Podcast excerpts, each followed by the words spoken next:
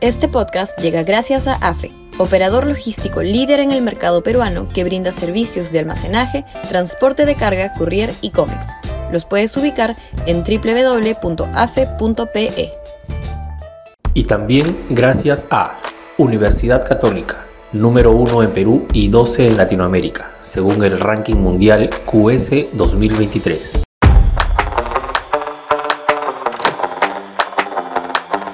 ¿Quién coordina en la oposición?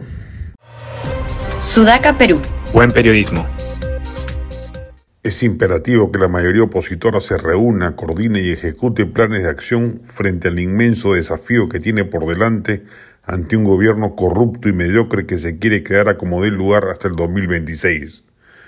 Se tienen que reunir no solo los voceros de las respectivas bancadas parlamentarias de Fuerza Popular, Avanza País, Alianza para el Progreso, Renovación Popular, Somos Perú, Podemos, Acción Popular, Previa Criba, Integridad y Desarrollo y no agrupados.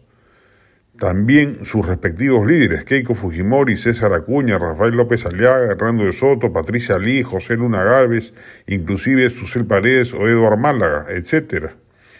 En principio suman 88 votos, suficientes para vacar a Castillo, pero lo que se ha visto en la práctica es que nadie coordina, nadie organiza, actúan por la libre, sin estrategias ni planes de corto y mediano plazo.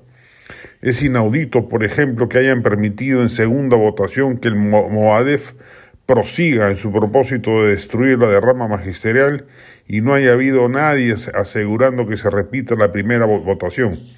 El titular del legislativo, José Williams, con más sagacidad, nunca debió permitir esa segunda votación si la sabía perdida, que con holgura, en la primera votación, rechazó el proyecto de ley del Ejecutivo.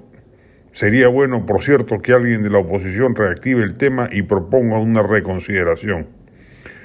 Pues así como con este ejemplo de la derrama magisterial, sucede todos los días para cada proyecto de ley, iniciativa parlamentaria, pedido de interpelación, etc. Nadie dirige, nadie coordina, nadie establece siquiera un mínimo plan de acción.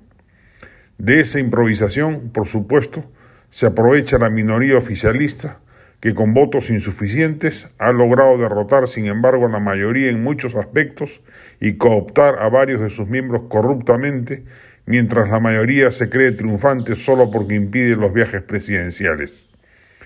Como dijimos ayer, habrá que proceder primero a una limpieza de los congresistas corruptos que se han vendido al gobierno, pero también para ello se necesita afiatar una estrategia para que no se trunque por nimiedades a veces ridículas, inasistencia de congresistas que prefieren ir a un programa de televisión en lugar de estar en la votación respectiva, por ejemplo.